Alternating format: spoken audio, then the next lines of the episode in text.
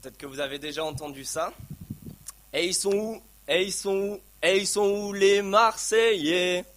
Alors je suis désolé pour ceux qui ne voulaient pas se retrouver dans une ambiance de stade ce matin, ou alors même pour des Marseillais qui seraient euh, de passage, ou des, euh, ex-Marseillais ou ex-sois. Mais ces paroles, euh, on peut les entendre dans différentes occasions. Peut-être dans le sport, lors d'un concours, dans, des épreuves. Peut-être que vous les avez entendues aussi dans la bouche d'un ami qui un jour a voulu vous titiller il a dit euh, Eh bien alors, il est où David? Bon, je choisis toujours David dans les exemples que je prends parce qu'il y en a au moins cinq dans cette église, donc euh, je sais que je parle au moins à plusieurs personnes. Mais il faut avouer que cette problématique de l'humiliation euh, est commune aussi à la foi. Et regardez avec moi, c'est exactement le problème, la problématique que l'on a dans notre psaume ce matin. Regardez avec moi le verset 10 de notre psaume. Le peuple de Dieu dit Pourquoi les nations diraient où est leur Dieu? Pourquoi une telle humiliation pour Dieu? Pourquoi les gens chanteraient à la suite de Stromae non pas Où est ton papa mais Où est ton Dieu? Si vous êtes croyant, c'est peut-être le dilemme avec lequel vous êtes confronté aujourd'hui. Pour vos, euh, pour vos voisins, vos amis, vos collègues de boulot, votre foi, elle est ridicule. Euh, ils voient en vous quelqu'un qui se restreint, qui se prive, euh, et puis Dieu qui, voit une vie, qui vit une vie ennuyante, puis Dieu, en retour, il vous apporte rien il vous fait perdre votre vie. Il vous dit en quelle sorte, il est où ton Dieu Mais peut-être que c'est aussi ce que vous, vous pensez personnellement ce matin. Si un Dieu existe, il devrait normalement pouvoir vous aider, vous rendre riche, important, vous faire réussir votre vie. Par contre, le Dieu de la foi chrétienne, ça ne vous semble pas vraiment intéressant. Et vous vous dites, en quelque sorte, où est leur Dieu? Cette problématique-là, elle n'est pas seulement celle d'un athée convaincu ou d'un agnostique, mais elle est aussi celle des croyants. Voilà pourquoi dans ce psaume, ce matin, on a le peuple de Dieu qui prie pour que Dieu les sauve et qu'il rétablisse ainsi sa gloire. Le peuple de Dieu crie à lui ce matin en disant Sauve ton peuple humilié pour ta gloire. Et on va voir cela en trois points ce matin que vous pouvez suivre euh, sur la deuxième page des bulletins que vous avez. On va voir tout d'abord euh, dans les versets 1 à 4, le peuple de Dieu humilié. On va voir par la suite, dans les versets 5 à 9, un appel au salut de Dieu. Et puis, dans les versets 10 à 13, pour la gloire de Dieu restaurée. Donc on va voir le peuple de Dieu humilié, un appel au salut de Dieu pour la gloire de Dieu restaurée. je vous invite à voir déjà la première partie, le peuple de Dieu qui est humilié. Cette semaine a eu lieu une tragédie, euh, je pense que vous êtes au courant, celle des attentats qui ont lieu à Barcelone. Alors on pense à tous les Espagnols, à toutes les victimes, les familles, les proches des victimes ont pris pour eux. Et malheureusement, euh, euh, cette, tragédie a comme un goût de déjà vu, déjà vécu. Je ne sais pas pour vous, mais je n'ai pas pu m'empêcher de repenser cette semaine à, l'attentat qu'il y a eu à Nice il y a un peu plus d'un an, aux attentats de Berlin, de Londres et de Paris. Et cela m'a rappelé qu'à l'époque, il y a eu une affiche qui, était, euh, qui tournait, qui était affiché par un bon nombre de personnes, Pray for Paris. Alors pour beaucoup, c'était peut-être une simple image, euh, mais ce matin, dans notre psaume, c'est réellement l'attitude du peuple de Dieu. Ils ont subi des événements à peu près semblables. Ils ont été dévastés, détruits. Ils ont été tués par leurs ennemis, emmenés en tant que prisonniers. Seulement, à l'inverse des attentats, ce peuple, il n'est pas devenu l'objet de la compassion du monde entier, mais il est devenu l'objet plutôt du mépris, de la moquerie du, monde entier, la risée du monde entier. Regardez avec moi, dès le début du psaume, euh, le psaume est une prière que Asaph démarre par une longue lamentation. Il démarre cette lamentation par un, compte-rendu des dégâts faits à Dieu. Regardez au tout début, verset 1. Ô Dieu Peut-être que c'est une expression que vous avez déjà eue, Ô Seigneur ou Ô mon Dieu. Comme une de mes patientes qui m'a dit un jour, euh, qu'elle disait souvent dans la journée Oh mon Dieu, pour me dire à quel point elle était pieuse. Mais ici, c'est plus fort. Euh, ce n'est pas une simple expression qu'on lance comme ça. Non, c'est, une prière réellement adressée à Dieu par Azaph. Une plainte qui est portée à l'attention de Dieu, remplie de, désespoir et de tristesse. Et de qui parle-t-il dans cette plainte? Écoutez bien, il parle de l'héritage même de Dieu, de ce qui appartient personnellement à Dieu, son propre, peuple. Pardon. Je vous lis les peuples, les, pardon, je vous lis les, termes à partir du verset 1. Écoutez bien. Ton héritage, ton saint temple, Jérusalem, c'était la capitale où il y avait le temple de Dieu. Verset 2, tes serviteurs, tes fidèles. Verset 4, le peuple de Dieu, nous sommes devenus. On parle de la possession même de Dieu ici, de son peuple. Alors qu'est-ce qui leur est arrivé? Une dévastation, une destruction avec une violence inouïe. Écoutez de nouveau les termes. Verset 1. L'héritage de Dieu a été envahi, son saint temple a été rendu impur, Jérusalem est devenu un tas de ruines. Verset 2. Le cadavre des serviteurs de Dieu, il a été donné en pâture, leur corps donné aux bêtes de la terre. Verset 3. Leur sang a été versé. Verset 4. Ils sont devenus un objet de mépris, de moquerie et de raillerie. Cela a été produit par les nations que l'on a au verset 1 et qui sont décrites au verset 4 comme les voisins, ceux qui entourent le peuple de Dieu. Ce sont donc les, peuples euh, qui sont étrangers au peuple de Dieu, qui n'appartiennent pas à Dieu. Quel est le résultat de tout cela? Ben, Une humiliation énorme pour le peuple de Dieu et pour Dieu lui-même du coup. Remarquez la dernière phrase d'ailleurs euh, de cette section au verset 4 qui est au passif. Jusqu'à maintenant, on avait des, descriptions à l'actif euh, avec les nations qui étaient en sujet comme si l'on parlait dans le cas des, attentats des terroristes et de ce qu'ils ont fait. Mais à la fin, au verset 4, le peuple devient le sujet. Regardez verset 4. Nous sommes devenus un objet de mépris pour nos voisins, de moquerie et de raillerie pour ceux qui nous entourent. Ceci est pour bien signifier que les, projecteurs ne sont pas braqués sur les nations et leurs exploits, mais sur le peuple de Dieu et la honte, l'humiliation qu'il en résulte pour eux. Est-ce que vous voyez l'ampleur des dégâts, la honte qu'il y a vis-à-vis du peuple de Dieu? Alors il est où? Il est où leur Dieu? Alors déjà face à l'humiliation du peuple de Dieu que l'on voit dans le début de ce psaume, est-ce que comme Azaph, nous prions pour le peuple de Dieu, pour son héritage, ce qui lui appartient? Est-ce que nous supplions à genoux pour la gloire de Dieu au milieu de son peuple? Est-ce qu'on est peiné euh, par le faible nombre de personnes qui croient et qui appartiennent à Dieu, par le grand nombre de personnes qui abandonnent la foi, par des églises vides ou les endroits encore où l'évangile n'est pas connu dans le monde? Je dois vous confesser que ce n'était pas mon cas, euh, ou que très peu. Et il y a quelque temps, j'ai lu ce livre, La prière renouvelée, que je vous conseille, qui m'a encouragé à prier euh, d'autant plus pour le peuple de Dieu, intercéder. Alors grâce à une application que j'ai pour organiser des temps de prière, j'ai pu augmenter de beaucoup, c'était quasi pas le cas auparavant, le nombre de personnes pour qui prier, que ce soit dans cette église, dans ma famille, dans mes amis. Quels que soient nos moyens, quelle que soit l'organisation qu'on met en place, j'aimerais juste déjà, ce matin, nous encourager tous à prier, prier intensément comme on voit Azaf le faire ici.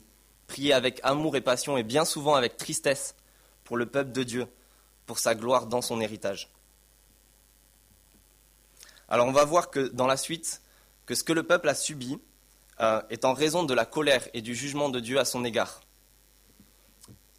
Mais le peuple appelle au salut de Dieu pour sa gloire. Ce peuple appelle au salut de Dieu pour sa gloire. Regardez avec moi à la suite des descriptions que l'on vient de voir dans les versets 1 à 4. Regardez le verset 5 de suite après.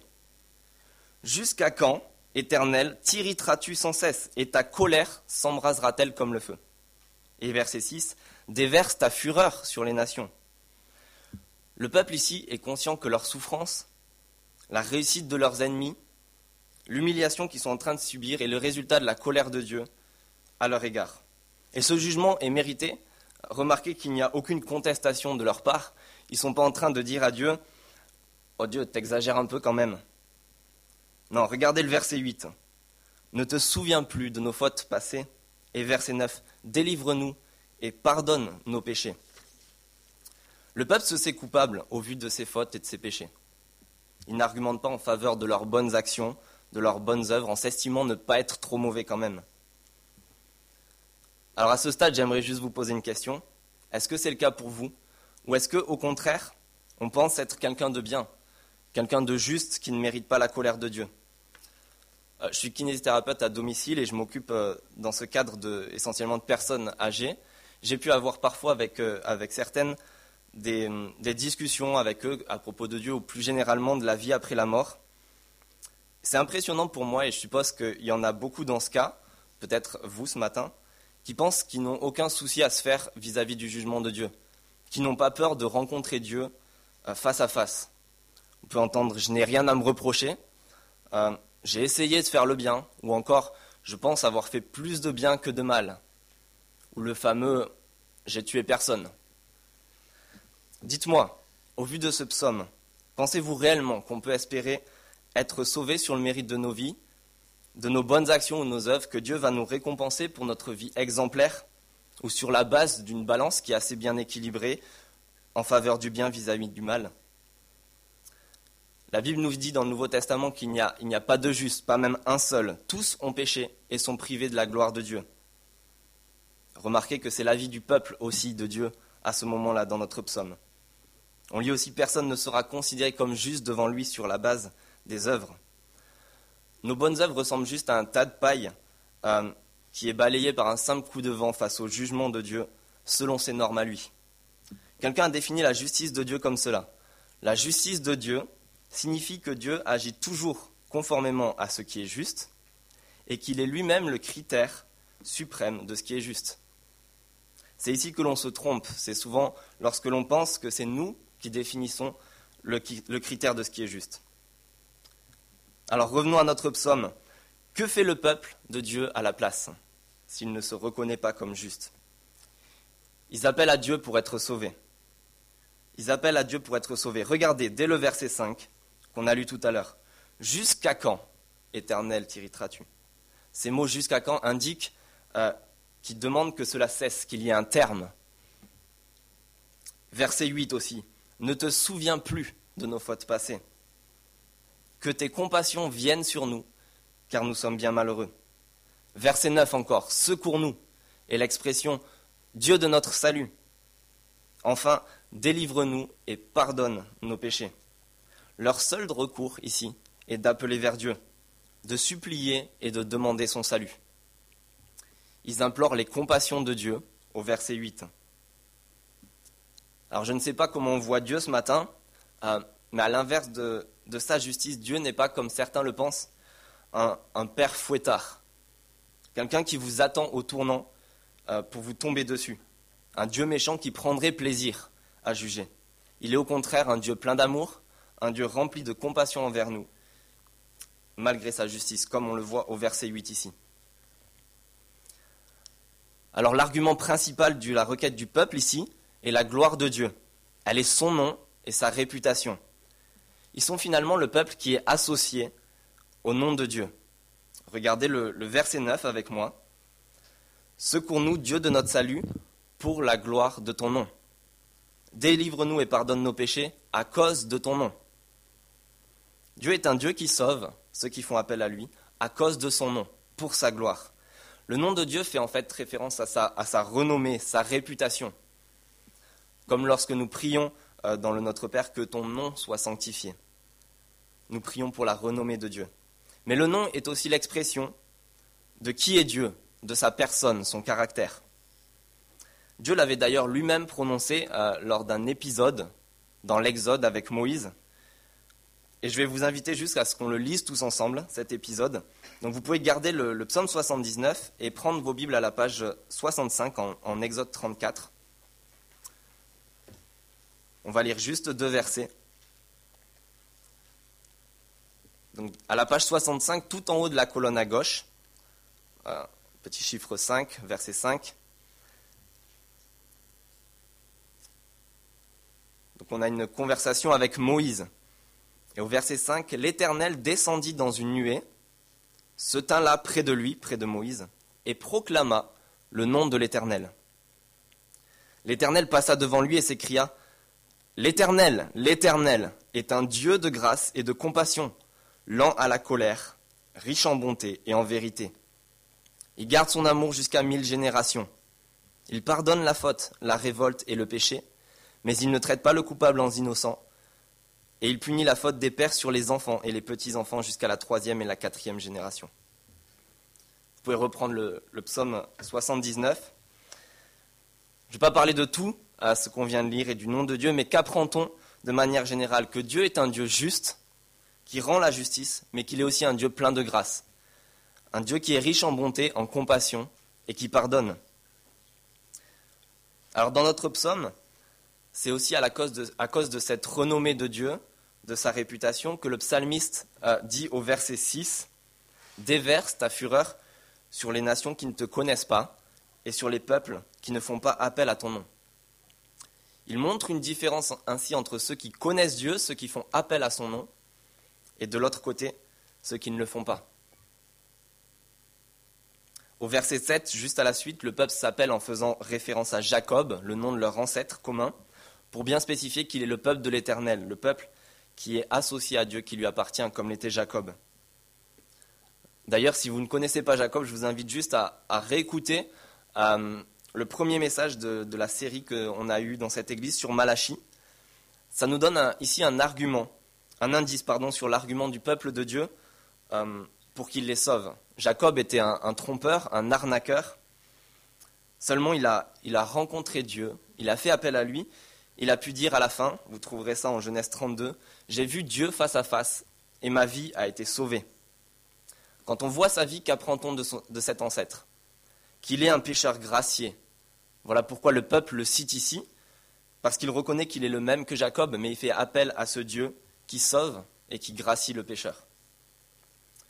Dieu sauve ceux qui font appel à lui pour sa gloire. Alors aujourd'hui, euh, tout comme le peuple à l'époque, on mérite tous la colère et le jugement de Dieu. Mais par la venue de Jésus-Christ, nous pouvons aussi connaître son salut. Jésus-Christ a subi la colère de Dieu bien plus que celle qui est décrite dans ce psaume. Son cadavre n'a pas été donné en pâture, mais il a été exposé sur une croix romaine. Son sang a été répandu, versé comme de l'eau sur la terre. Les soldats romains, les passants, même les crucifiés avec Jésus, se sont moqués de lui. Il est devenu un objet de mépris, de moquerie et de raillerie pour le monde entier, et il est souvent bien encore aujourd'hui. Pour répondre à l'appel de ce psaume, à cette prière, il a accepté de subir volontairement cette colère de Dieu pour que nous, nous puissions avoir droit aux compassions de Dieu, pour que nous puissions être secourus, délivrés et pardonnés. Et pas seulement pour le peuple euh, de Dieu, le peuple juif, mais pour toute personne qui feront appel à lui. Il est dit en Romains, dans la Bible, que toute personne qui fera appel au nom du Seigneur sera sauvée. Alors la seule question qu'on doit se poser ce matin, c'est est-ce qu'on fait appel à ce nom-là? Est-ce qu'on se confie en lui? Est-ce que, comme ce peuple, on fait appel à Dieu pour notre salut? Notre situation à tous, euh, je pense, peut être euh, comparée à une sorte de noyade générale. On se noie dans, l'océan de nos propres péchés et du jugement de Dieu. Mais il y a une main du sauveteur qui est tendue juste en face de nous.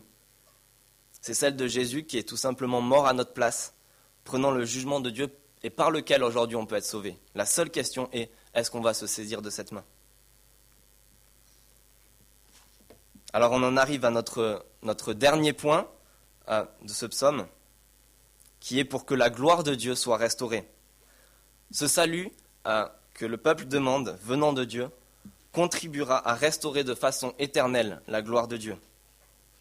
Est-ce que vous vous souvenez des chants de mépris, euh, de moquerie dans les stades que je vous ai chantés au début C'est l'argument que le psalmiste utilisait ici. On y arrive enfin. Il ne veut pas que ce soit ce que l'on dise à propos de Dieu. Pourquoi les nations, regardez verset 10, diraient Où est leur Dieu? Et regardez la suite de ce verset 10 qu'on sache parmi les nations, et puissions-nous le voir.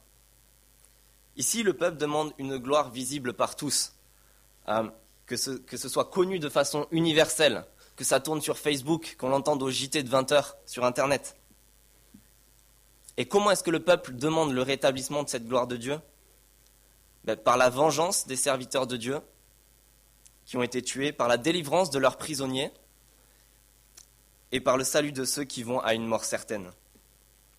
Il demande également par le jugement des ennemis de Dieu qui l'insultent.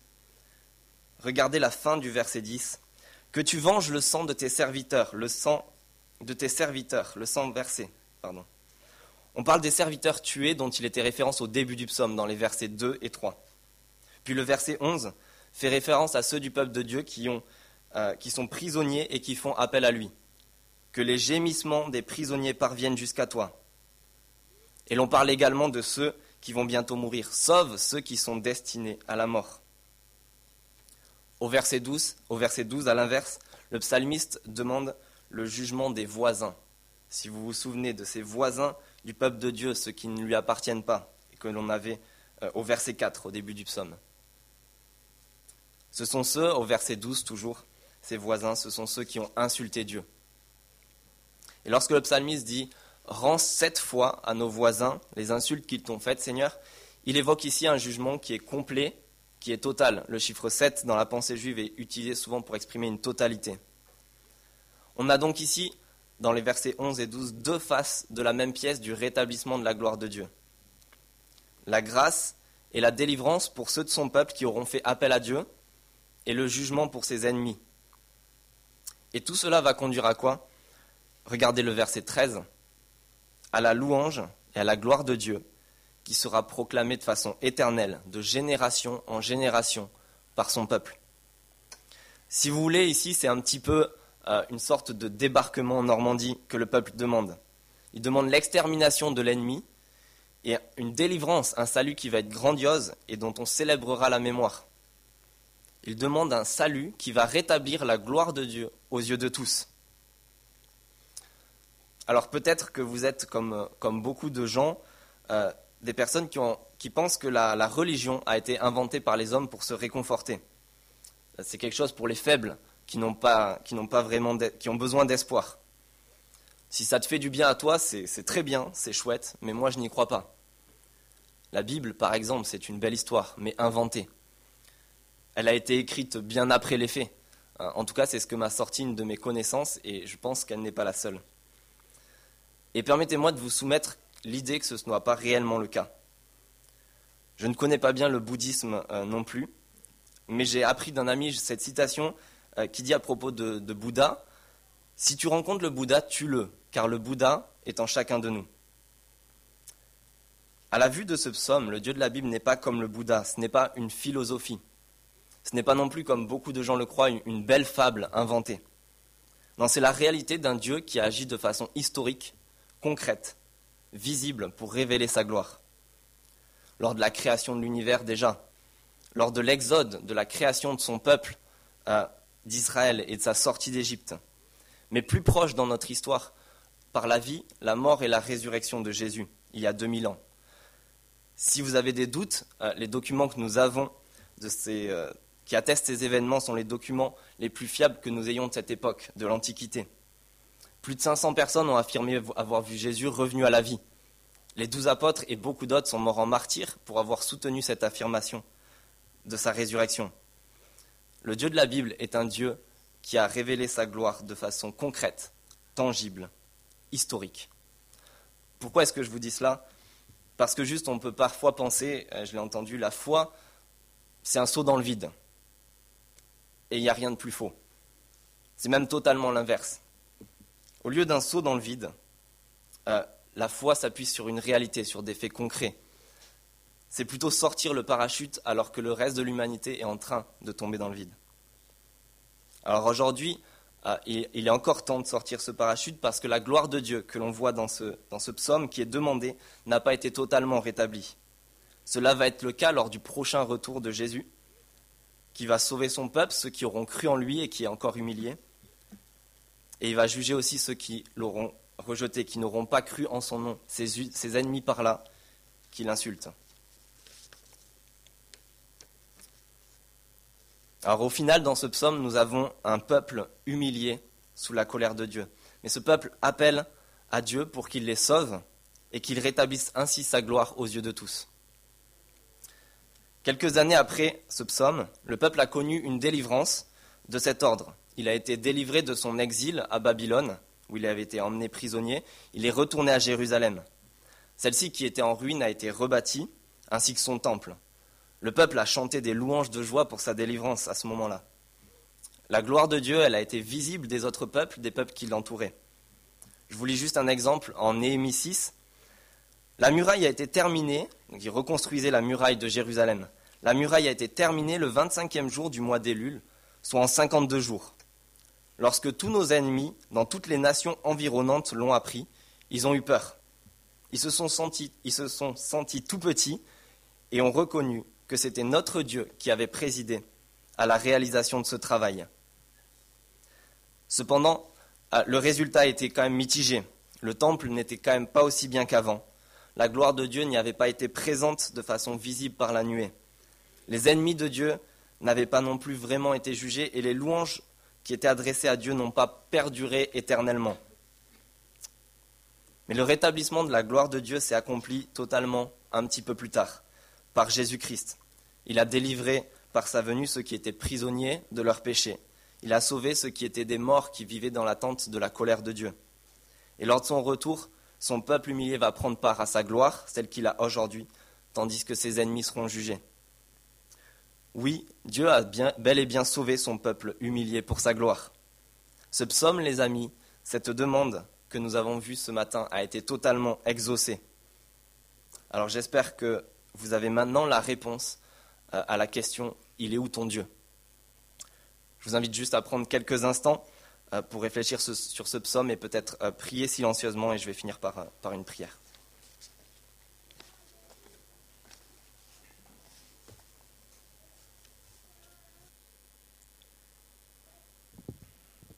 Où est leur Dieu?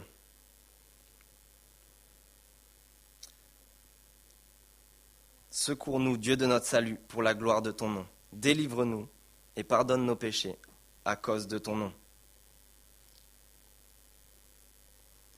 Par ton bras puissant, sauve ceux qui sont destinés à la mort.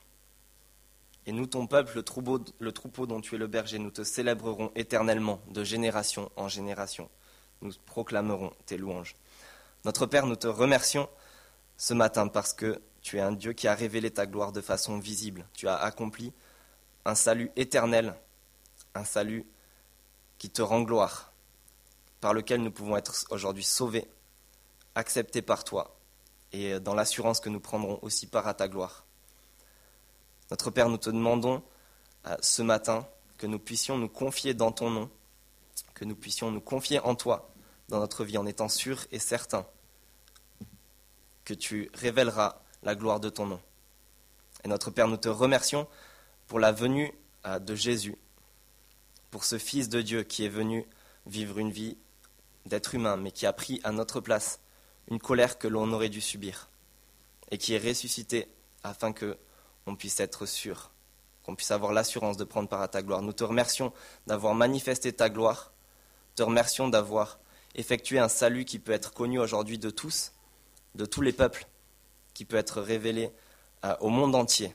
Et notre Père, nous voulons juste proclamer et célébrer ta gloire au travers de cette œuvre. Nous te remercions justement par Jésus-Christ, par qui tu nous as sauvés. Amen.